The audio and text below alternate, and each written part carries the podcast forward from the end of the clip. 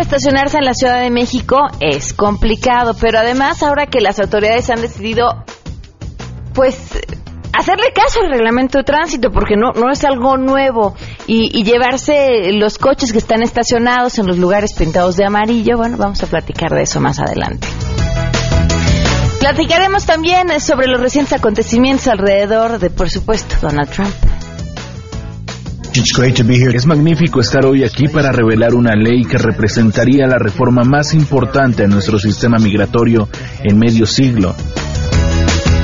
Vamos a platicar, tenemos buenas noticias, tenemos a Andrés Costes para hablar de tecnología e inteligencia artificial. Así arrancamos este jueves a todo terreno. MBS Radio presenta a Pamela Cerdeira en A Todo Terreno, donde la noticia eres tú.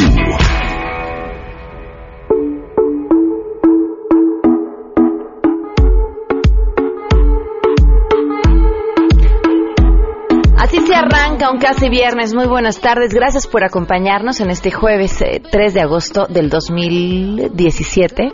Soy Pamela Cerdeira. Los invito a que se queden aquí hasta la una de la tarde. Tenía varias cosas que comentarles el día de hoy. La primera, estoy muy contenta, es algo personal, eh, pero se los comparto. Eh, este mes cumplo 20 años de que empecé a trabajar en la radio. Claro, hace 20 años este, empecé a trabajar haciendo de todo, contestando teléfonos, eh, operando. Unos minutos me daban chance de operar y, y aquel jefe que me decía, toma, ve a comprar los refrescos para que digas que empezaste yendo a comprar los refrescos. Eh, y, y, bueno, pues 20 años, eh, tener la fortuna de poder seguir detrás de un micrófono es algo que, que sin duda hay que festejar, eh, por lo menos de mi parte, y por supuesto la suerte que tengo de poder estar en contacto con ustedes todos los días, porque son sus opiniones, sus comentarios, todo lo que tengan que decir, lo que enriquecen eh, este espacio. Eh, así que, bueno, pues estás 20 años. Eh, he de decirles y confesarles que sigo sintiendo los mismos nervios que la primera vez y nada más, gracias. Eh, gracias por en los distintos lugares en los que he estado por permitirme dedicarme a lo que verdaderamente amo y me apasiona, que es la radio, y hoy en A Terreno compartir este trabajo también de la mano de gente que sé que le apasiona lo que hace y que su resultado se ve todos los días al aire. Bueno, miren, hasta sudé del nervio nada más de contarles eso, les digo. Gracias por acompañarnos. El teléfono en cabina 5166125, el número de WhatsApp 5533329585 y en Twitter y en Facebook me encuentran como Pam Cerdeira. Eh, gracias, muchas gracias a Jacqueline Pedroso por escribirnos, Rosa Isela también, eh, Eric Miguel, muchísimas gracias, Javier García, eh, Luis Celso Velázquez también gracias por escribirnos a través del WhatsApp interesantísimo esto que publica el Washington Post el día de hoy, que tiene que ver con una llamada que no nos es nueva, que justamente a principios de febrero, sobre todo eh, Dolly Esteves fue la que dio a conocer parte de lo que sucedía en esta llamada, en un tono distinto, pero pero sin duda información que hoy eh, reitera el Washington Post, teniendo la transcripción de esta llamada entre nuestro presidente Enrique Peña Nieto y Donald Trump. Hay que admirar la paciencia de Enrique Peña Nieto. El ejercicio de verdad, eh, bueno, que tiene que tener un presidente, ¿no? El talante para no colgarle el teléfono a un tipo como ese. Uno, uno lee la transcripción entera de la llamada y parece estar leyendo algo escrito para el imitador de Donald Trump. Parece, parece sacado de un acto de comedia pura. Un tipo con un ego inmenso un ego que no cabe en el país en el que gobierna, que se dirige no solo a nuestro presidente, sino cuando habla de otros mandatarios con el mínimo respeto, este, o más bien sin el mínimo respeto. Cada vez que habla sobre lo que sea, ¿cuál es el tema? ¿Las drogas? Sí, las drogas, la inseguridad, que por cierto en tal ciudad tenemos un problema enorme con las drogas. Por cierto, esa ciudad en la que gané, ¿No? Yo, yo, yo, respeto mucho a México porque yo quiero mucho a los mexicanos, que por cierto, los cubanos votaron por mí, qué sorpresa, nadie lo esperaba. Así, una conversación llena de yo, yo, yo, yo, yo, yo, en donde no vienen al caso, en un como me afecta que hables acerca del muro y que digas que no lo vas a pagar, te propongo que mejor no no digas que lo estamos viendo y nada más. Eh, vaya, bueno, pues no, no, es que diga nada nuevo de Trump, pero, pero poder leer esta conversación nos, nos deja todavía mucho más en claro el tamaño de personaje que es. Híjole, y, de verdad una enorme tristeza y pena eh, por todo el pueblo estadounidense, sin duda alguna. Vamos a arrancar con la información y seguimos.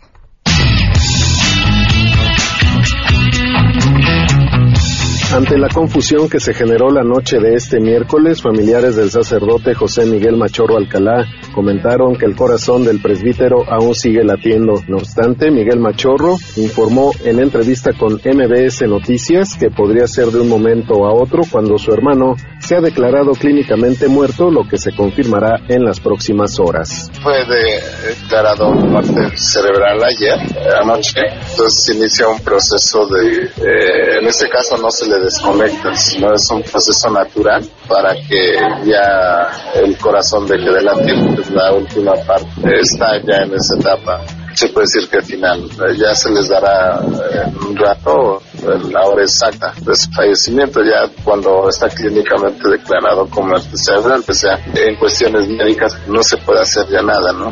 entonces todavía sigue latiendo su corazón el padre Machorro. Ya la etapa final acabo de hablar ahorita con la doctora, esperar ya el momento final. Ya se puede ser ya en un momento.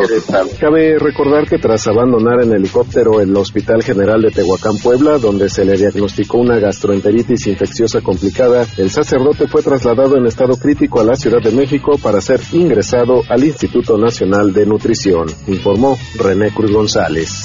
Después de 15 días del enfrentamiento entre elementos de la Marina y la muerte del líder del cártel de Tláhuac, Felipe de Jesús Pérez, el jefe de gobierno de la Ciudad de México, Miguel Ángel Mancera, visitó esta delegación para encabezar un operativo contra deshuesaderos y aseveró que no va a permitir la reorganización de la delincuencia organizada. Escuchemos. Estar muy atentos. Cualquier intento de reorganización, pues lo vamos a inhibir. Vamos a seguir trabajando hoy también en las colindancias con Tláhuac, asuntos relacionados con estos famosos mototaxis y la ciudad va a seguir eh, operando con esto para La idea es que no se vuelva a reorganizar esta banda, poderla que no haya... Eh, no, no dudo que vayan a intentar haber muchos grupos, pues es, eh, el tema del narcomenudeo es una constante, pero lo que nosotros tenemos que hacer es mostrar que hay presencia y que estaremos ahí muy pendientes. En entrevista con medios de comunicación aseguró que como jefe de gobierno no va a pedir la destitución del delegado de Tláhuac, Rigoberto Salgado, por las acusaciones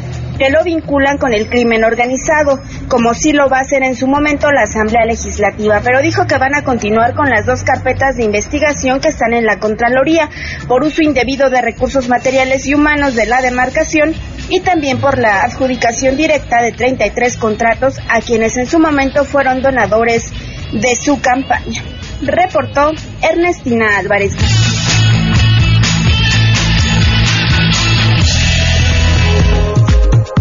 12 del día con 12 minutos y claro que tenemos buenas noticias.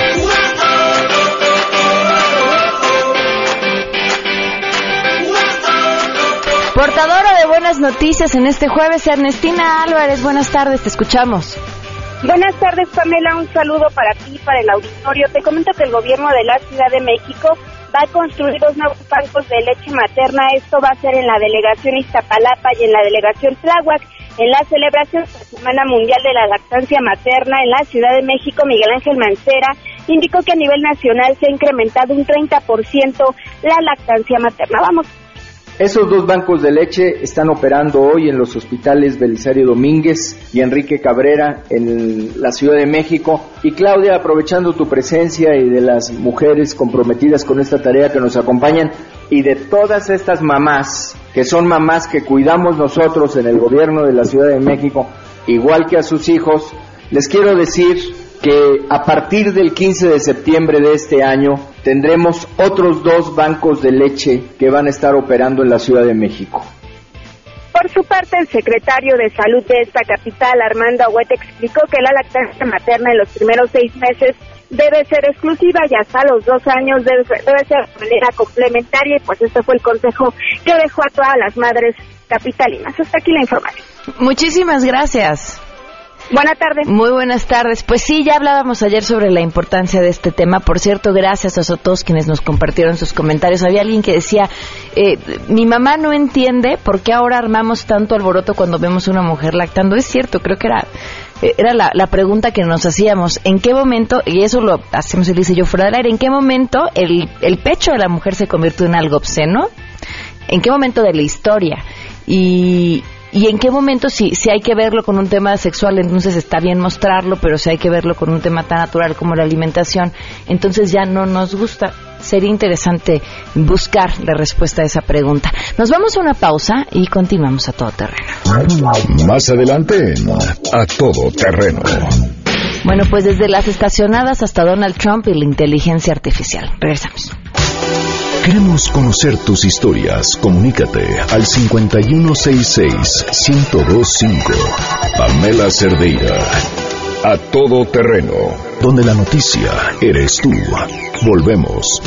Pamela Cerdeira está de regreso en A todo terreno.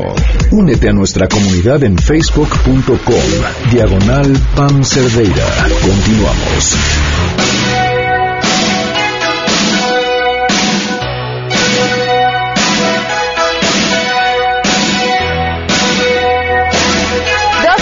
21 minutos, pues les platicábamos al inicio de este espacio sobre esa, esta transcripción que da a conocer el Washington Post de esa ya famosa llamada que mm, habría mm, sostenido el presidente Enrique Peña Nieto con Donald Trump seguramente la recordarán mejor porque era la llamada donde se acuñó el término de los bad hombres, que en realidad habla de tough hombres, como hombres rudos, eh, refiriéndose justamente al narcotráfico y bueno, a las personas, a los delincuentes del narcotráfico. Le agradezco enormemente a Elías Hermida que nos acompaña vía telefónica para platicar sobre este tema y por supuesto lo que está sucediendo allá eh, con esta información. Elías, ¿cómo estás? Muy buenas tardes.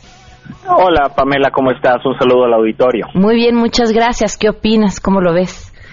Pues imagínate, desde la perspectiva aquí en los Estados Unidos, lo que ha llamado mucho la atención son los detalles de esta conversación que ya, como bien lo dices, ya sabíamos que había tenido lugar, pero no conocíamos eh, exactamente las palabras o las frases que se habían intercambiado. Y lo que más llama la atención es precisamente el hecho de que el presidente Trump está tratando de obligar al presidente Peña Nieto a que deje de hablar de, que México no va a pagar por el muro, de cómo eso lo daña políticamente. Y dentro del contexto de lo que está sucediendo aquí eso, yo entiendo que en México lo que es relevante es la conversación con el presidente Peña Nieto, pero dentro del contexto de lo que está sucediendo aquí en los Estados Unidos, eh, pues eso viene a añadir al hecho de que el presidente ha tenido varias fallas o se ha hecho del conocimiento público varias fallas en los últimos días. La eh, tan afamada eh, forma en la que iba a desechar la, la ley de salud, el Obamacare, no salió adelante. El día de ayer presentó una reforma migratoria que seguramente no va a salir adelante. El día de hoy por la mañana lanzó un mensaje a través de Twitter diciendo que eh, el Congreso era el culpable de que las cosas no estén saliendo adelante y que él había tenido que firmar incluso algunas leyes con las que no estaba de acuerdo y todo esto en sumatoria nos lleva a entender que el presidente en realidad no es un gran negociador como lo había planteado desde un principio. Y ese, ese es el sentimiento en este momento aquí en los Estados Unidos. Bueno, es que además eh, sigue presumiendo, eh, de hecho en esta misma conversación sale a relucir, ¿no? Su gran posibilidad de crear una empresa, pero finalmente no son los mismos atributos los que se necesitan para ser un empresario exitoso que para gobernar un país, no es lo mismo. Especialmente desde que él tiene unos antecedentes como empresario en el que tuvo el apoyo económico de su familia y eso te permite pues negociar de otra manera. Sin embargo, eh, los tiempos actuales exigen que él tuviera que moderar o cambiar definitivamente la forma en la que hace las cosas. Hasta este momento no se puede hablar de grandes logros de esta administración. Sí, existen indicadores económicos muy positivos, pero que seguramente son producto de lo que de, de la historia de este país, no necesariamente de lo que él ha estado proyectando.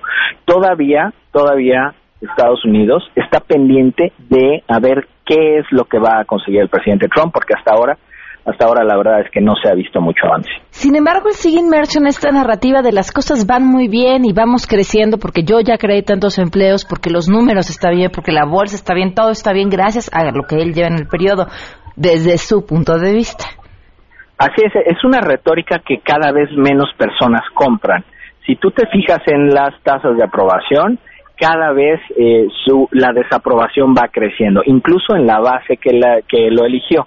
Entonces, es muy importante poder entender todo dentro de una perspectiva donde progresivamente su imagen se ha deteriorado por más arengas, por más eh, bravuconerías, por más expresiones de grandioso, grande, excepcional, etcétera, etcétera, que haga, eh, si nos vamos a los datos, la verdad es que todavía todavía tiene el beneficio de la duda, pero ya se le está acabando cada vez más. Comentábamos al inicio del programa, ah, y a mí me llamaba la atención muchísimo, la paciencia de, en la transcripción de esta conversación del presidente Enrique Peña Nieto al hablar con él y comentaba atinadamente a alguien del público la paciencia de cualquier mandatario que cruce palabra con Donald Trump.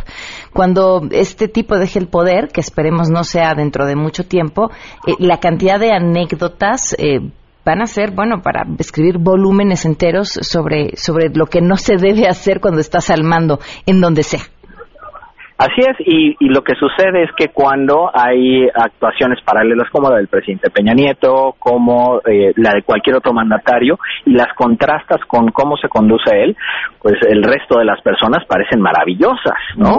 al presidente lo deja muy bien parado. Son lo máximo y, y, hablan lo que tienen que hablar, se conducen muy bien. ¿Por qué? Porque lo están comparando con alguien como como él, ¿no? Sí, sí, claro, quien se pare al lado va a quedar muy bien. Bueno, Así es. Eh, Elías, habíamos platicado contigo al inicio de la administración de Donald Trump sobre este eh, sentir eh, en la mm, población hispana en Estados Unidos ante una creciente ola de racismo y nos compartías tus experiencias y de gente cercana y demás de lo que se estaba viviendo. ¿Ha cambiado? Yo creo que pues, lo que ha cambiado es que la gente ya lo ya lo asumió. Es decir, la comunidad hispana asumió que las cosas van a cambiar eh, asumió que hay que estar muy atentos en lo que va a suceder en cada uno de los estados porque de toda esa retórica eh, antiinmigrante que todavía permanece y que incluso, como decía yo, el día de ayer se presentó una, una iniciativa que pretende cortar a la mitad la inmigración legal a este país. Entonces, toda esa retórica sigue adelante pero es ya incluso ruido que sigues escuchando, escuchando, escuchando. Lo que verdaderamente está afectando a la gente es lo que está sucediendo en los estados, particularmente en el estado donde yo vivo, en el estado de Texas. Estamos viviendo eh, las horas previas a una de las leyes más antiinmigrantes que de la historia de este país donde los policías van a poder preguntarte tu estatus migratorio en base a lo que ellos vean cualquiera que sea ese dato. Entonces, las personas están más preocupadas por saber de qué manera van a poder sortear eso si finalmente se confirma una ley como esa.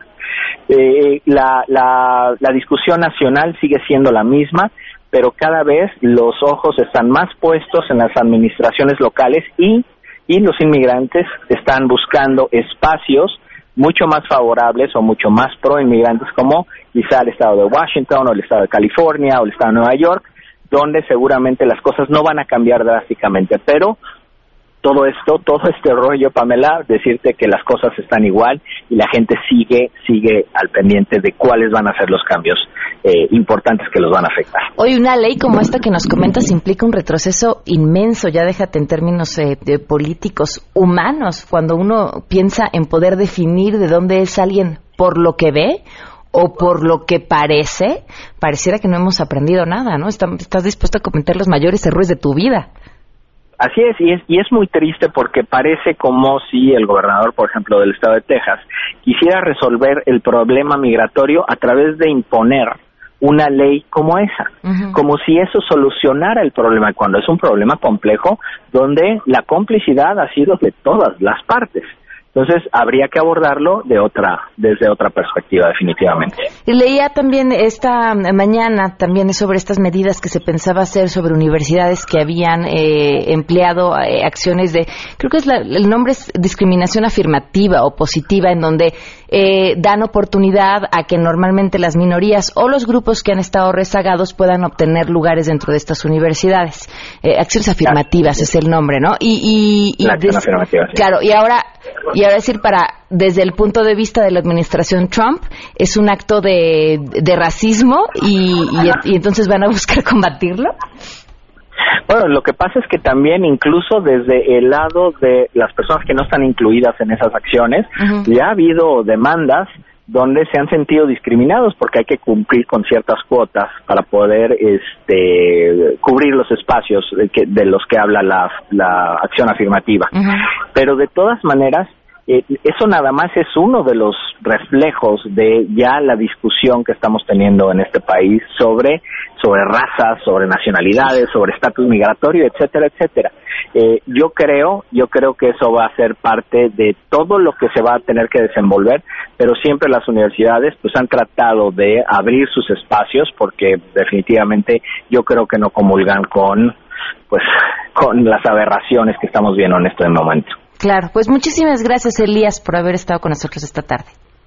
Muchas gracias, Pamela, y un saludo al auditorio. Gracias, muy buenas tardes. Miren, en los tiempos en los que esperábamos que la tecnología nos llevara a viajar en el tiempo, es la ideología la que lo está consiguiendo y nos está llevando muchos, muchos, muchos, muchos años atrás.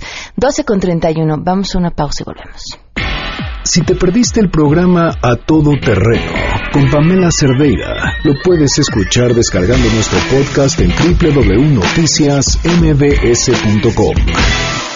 Estamos de regreso. Síguenos en Twitter, arroba Pam Cerdeira, todo terreno, donde la noticia eres tú. Continuamos.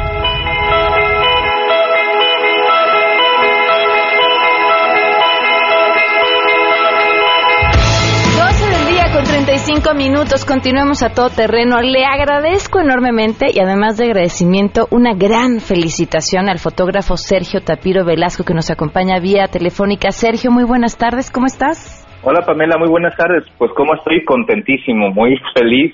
Eh, realmente ha sido una gran sorpresa y, una satisfacción enorme saberlo del concurso National Geographic.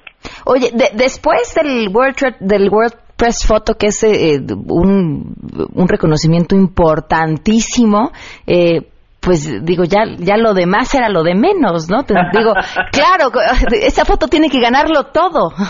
Bueno, yo, yo no sabía qué tanto alcance podía tener.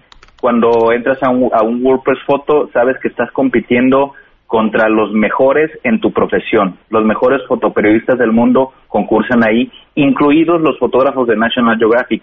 En el caso de un concurso de National Geographic, no compiten los eh, fotógrafos de National, pero sí los mejores fotógrafos de todo el mundo y ahí es abierto.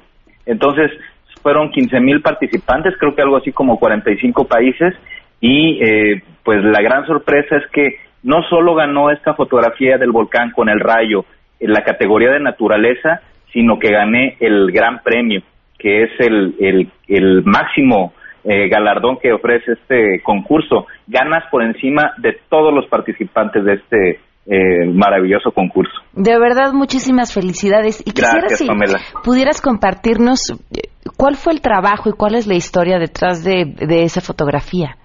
Bueno, pues yo tengo 15 años fotografiando al volcán de Colima, es mi proyecto de vida, es una pasión y realmente es una chamba, un trabajo que hago con mucho amor.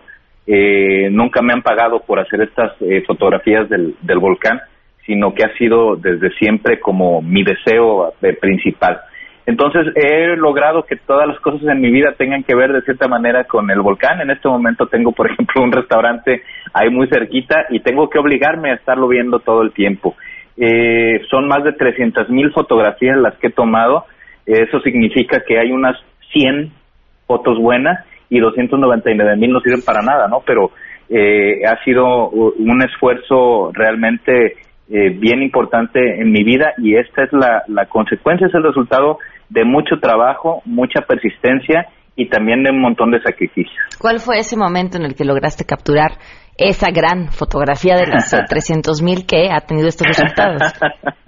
Eh, la foto la tomé el 13 de diciembre de 2015, estaba a 12 kilómetros de distancia al cráter del volcán en un lugar muy bonito que se llama Carrizalillos, está al sur precisamente del volcán, muy cerca ya de la frontera con, del límite con Jalisco. Y eh, pues era una noche muy fría, estaba totalmente despejado el cielo, no había ninguna nube de tormenta ni nada parecido, y de repente a lo lejos comencé a ver que había una pequeña incandescencia, se ve rojo encima del cráter, y yo comencé simplemente a disparar con la cámara fotográfica esperando captar pues una, una explosión, una parte de, la, de estas erupciones que tiene frecuentemente este volcán. Mi sorpresa fue de repente de surgir de la ceniza, se veía lava, se veía la ceniza y de repente un rayo, un rayo gigante de unos 600 metros.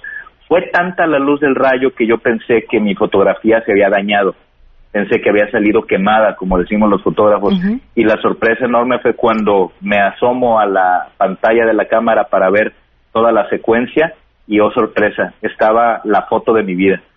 Wow. Sergio, además me imagino, ¿cómo traducirías esas 300.000 mil fotos en tiempo? En tiempo. Pues ¿Cuánto tiempo has sido sentado ahí, parado, eh, fotografiando, esperando a que suceda la magia? Fíjate que nunca he sacado la cuenta, pero deben ser varios meses afuera de mi casa. Fíjate, tan solo en diciembre de 2015 dormí allá en el campo 20 noches. Wow. Entonces, eh, de repente, obviamente no es todo el tiempo, sino cuando el volcán está muy activo.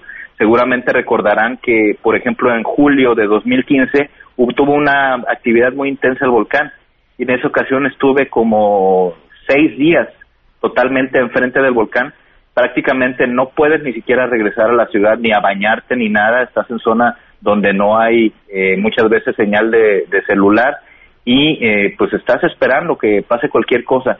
¿Por qué? ¿Por qué esta, esta pasión y, y estar tan apegado? Bueno, es que yo también trabajo de repente para agencias y las agencias pues no te la perdonan, o sea, eres el fotógrafo que está enfrente del volcán y no tienes la foto, te quieres morir. Así que eh, es, es un trabajo que, que tengo que hacer. ¿Qué tienes que hacer? Porque además decías, bueno, eh, estar detrás eh, del volcán, bueno, de frente del volcán para poderlo fotografiar, es más una pasión que una chamba. Así es, totalmente. Y la gente que me conoce aquí en Colima sabe, pues, cómo, cómo, soy en ese sentido. Soy muy apasionado y, y bueno, esta es la consecuencia de, de esta pasión llevada al límite. y bueno, ya pasados tantos años y tanto trabajo eh, que hay atrás, sí ha habido algunos cambios eh, que han sido muy buenos para, para mi vida y por supuesto para, para, creo que también para la sociedad. Por principio de cuentas, el hecho de que haya tantas fotos publicadas de volcanes significa que tenemos eh, por lo menos acceso a cierta información y que eso nos hace menos vulnerables a los riesgos y a las amenazas, ¿no? Saber acerca de cómo se comportan los volcanes eh, nos hace menos, menos frágiles como seres humanos y los humanos tenemos que aprender obviamente a pues no ponernos en medio de los riesgos, ¿no? Así como es un riesgo vivir en una zona sísmica, en una en un terreno eh, inestable, pues así lo es acercarte a un volcán y de la misma forma eh, muchos fenómenos naturales que ocurren en la Tierra, ¿no? ¿Qué sigue, Sergio? ¿Qué sigue? Vienen muchas cosas en, en septiembre, en agosto, final de, agosto, estaré en León dando un taller en un eh, festival fotográfico, se llama FIEL, Festival Fotográfico Internacional de León. Tengo también un viaje planeado a, en septiembre a eh, Europa, voy a Turín a recibir una mención honorífica de otro concurso importante que se llama Oasis Contest, que es una revista especializada en naturaleza allá en, Europa. Y también en el 22 más o menos de septiembre estoy muy emocionado, vamos a inaugurar una exposición fotográfica en la Embajada Mexicana en Berlín. Es un enorme privilegio para mí eh, estar ahí. Y me regreso por esos días precisamente la Ciudad de México porque tenemos un evento padrísimo con Nikon que eh, hace el Nikon Fest y entonces vamos a dar ahí una conferencia, una charla con otros dos ganadores de premios internacionales, Daniel Aguilar y Javier Rojo. Y así, así está el cierre de año, realmente hay mucho trabajo que hacer. Sergio, me parece que además este reconocimiento hace algo eh, por todos, más allá de lo, que tu bien te merece, sino poner en el centro de la conversación la importancia del fotoperiodismo. por supuesto, es, es, es importantísimo y yo soy un, fiel eh, eh, partidario de la verdad. Sabemos que la fotografía eh, mucho tiempo se pensó que era la verdad absoluta, ¿no? Y que una fotografía vale más que mil palabras. La fotografía es subjetiva, la fotografía lleva un poquito de lo que hacemos y sentimos los fotoperiodistas. Eh, sin embargo, es un, el medio tradicional y es el medio más fuerte para comunicar algo. A diferencia de las palabras, una fotografía puede ser entendida eh, de manera universal y eh, obviamente el impacto es mayor. Es por eso que los medios todavía deberían darle mucha más importancia al fotoperiodismo. Sin embargo, sabemos que eso a nivel mundial no es lo que está ocurriendo. Cada vez hay menos trabajadores, en, incluso en los grandes periódicos y grandes medios del mundo, ¿no? ¿Sabes qué pasa? Esta idea de que cualquiera con una cámara, y eso es hoy cualquiera con un teléfono, eh, podría hacer este ejercicio y, ahí están los resultados, ¿no es cierto? ¿no? Sí, sí, sí. Pero la realidad es que el ojo entrenado ve mucho más allá de lo que el ojo no entrenado eh, puede fotografiar. Y ese ha sido el problema que eh, se ha enfrentado este llamado fotoperiodismo o periodismo ciudadano, que no hay la preparación adecuada. Entonces, eh, se está perdiendo mucho este impacto visual. Y hace rato, fíjate, me, me, entrevistaban para un canal argentino, una cosa rarísima, de un canal de televisión, y yo les decía, me preguntaron que cómo podían tomar mejores fotos y les decía pues que en, las redes sociales vemos desgraciadamente muchísimas malas fotos, hay mucha basura. Instagram es una red social que nos muestra fotos bellísimas, pero también eh, el café capuchino que nos estamos tomando y, el, y la ensalada que estamos comiendo. Necesitamos también aprender a reconocer quiénes son los fotógrafos que nos aportan algo, que nos dicen algo, nos expresan y que además nos llenan el ojo y entonces comenzar a seguirlos. Así podemos iniciar una educación visual básica, viendo lo que hacen otros y lo que comunican otros. ¿A quién te gusta ver a ti, Sergio? Híjole, eh, tengo tengo muchos muchos favoritos.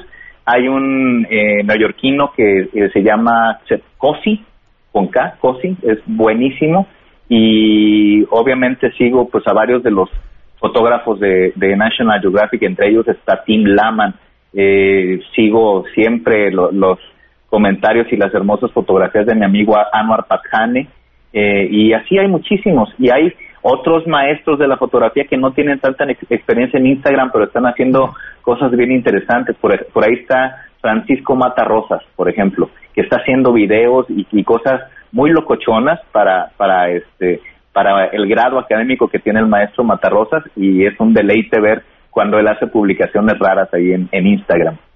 Pues a seguirlos y, de nuevo muchísimas felicidades, Sergio, de verdad. Muchísimas gracias a ustedes, un gran abrazo a todo el, auditorio del país y estoy muy contento porque eh, ya lo he dicho por ahí antes, estoy muy orgulloso de ser mexicano. Esta es la segunda ocasión que un mexicano también gana este concurso de National Geographic. Antes lo ganó Anwar Patkane, que también ganó junto conmigo en el WordPress Photo.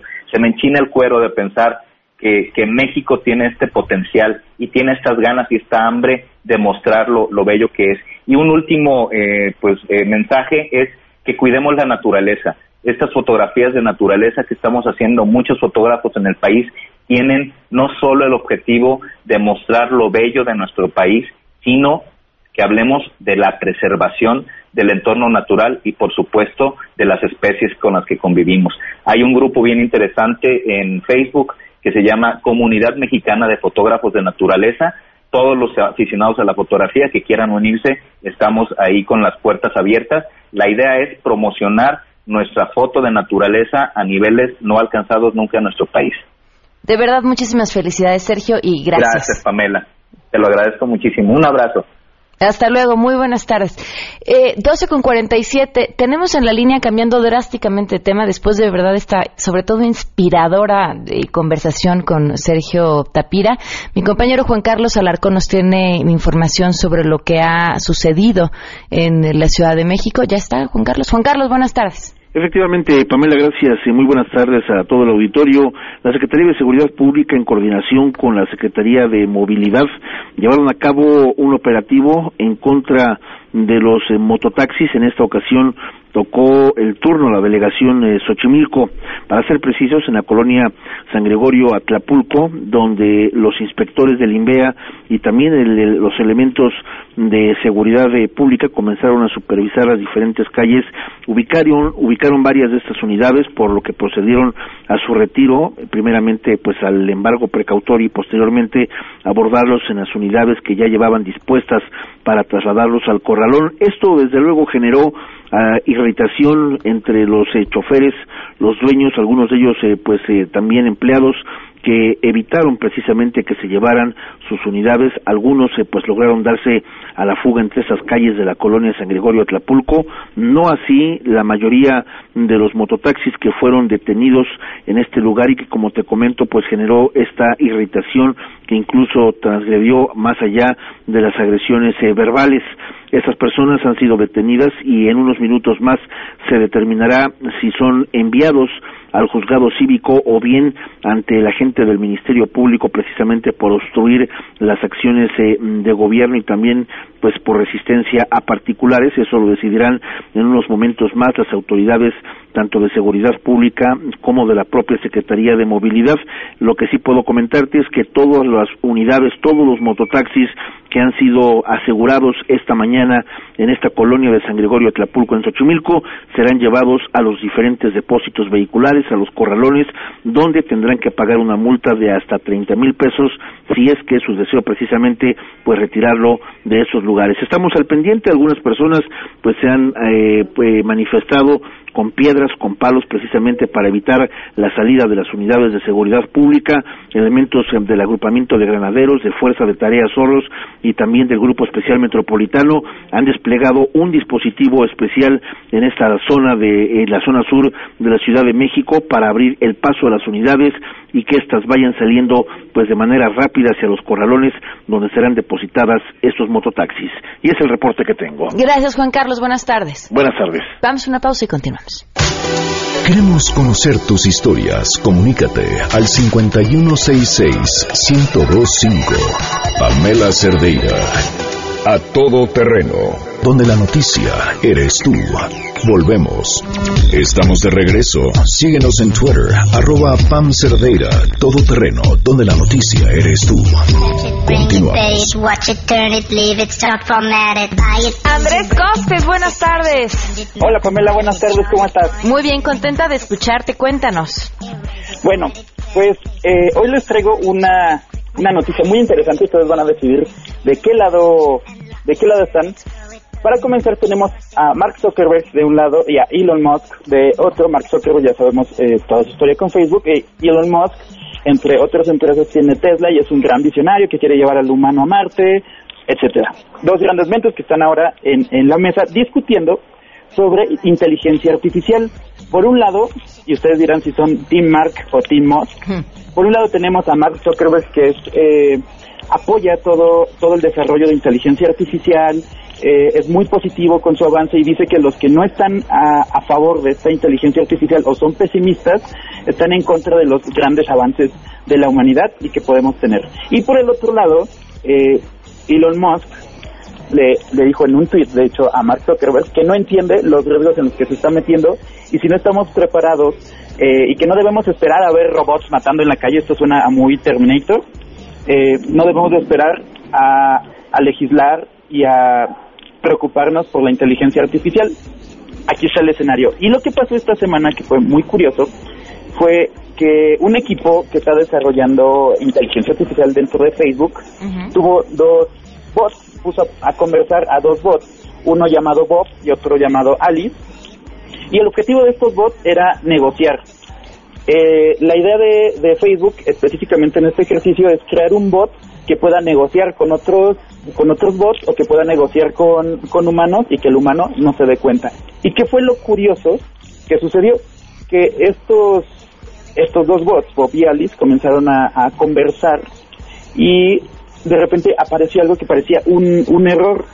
Y lo que estaba pasando era que los robots, al ver que no era tan eficiente esta, esta comunicación, conversaban ellos en, en inglés, eh, al ver que no era tan eficiente, comenzaron a modificar su propio, su propio lenguaje. Y algunos son, o sea, se ha visto titulares que eh, casi escondanse todos que mañana viene la rebelión de las máquinas. Y otros son un poco más reservados diciendo que a final de cuentas esta inteligencia artificial que no es este es total sino es específica para negociar eh, comenzó a crear algo para lo que no estaba programada pero dentro de esta pongámoslo entre comillas inteligencia comenzaron a crear su propio forma de comunicarse tengo miedo costes tengo miedo está está muy peculiar muy muy muy interesante esta esta noticia y veremos de qué lado están y pueden decirnos si están en el Team Zuckerberg o en el Team Elon Musk. ¿Tú en cuál estás? Yo yo sé que estoy del, del, del lado Zuckerberg porque todavía nos faltan años, años, años y años en tener una inteligencia artificial completa.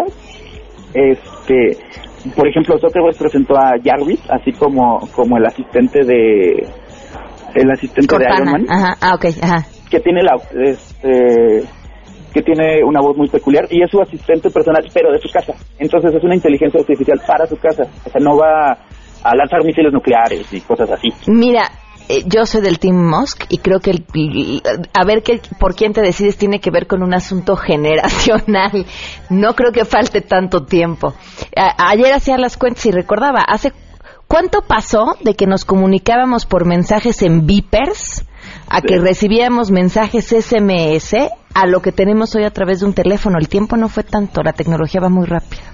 Sí, realmente yo llevaba máquina de escribir a la escuela, entonces el salto es impresionante. Claro. Costes, muchísimas gracias. ¿Tu Twitter? Gracias, Pam. Mi Twitter, arroba el Costes. Ahí nos seguimos leyendo. Genial tarde. Hasta luego. Igualmente, una felicitación enorme a Javier García eh, por su cumpleaños. Muchísimas felicidades. Gracias a todos los que nos acompañaron. Se quedan en mesa para todos.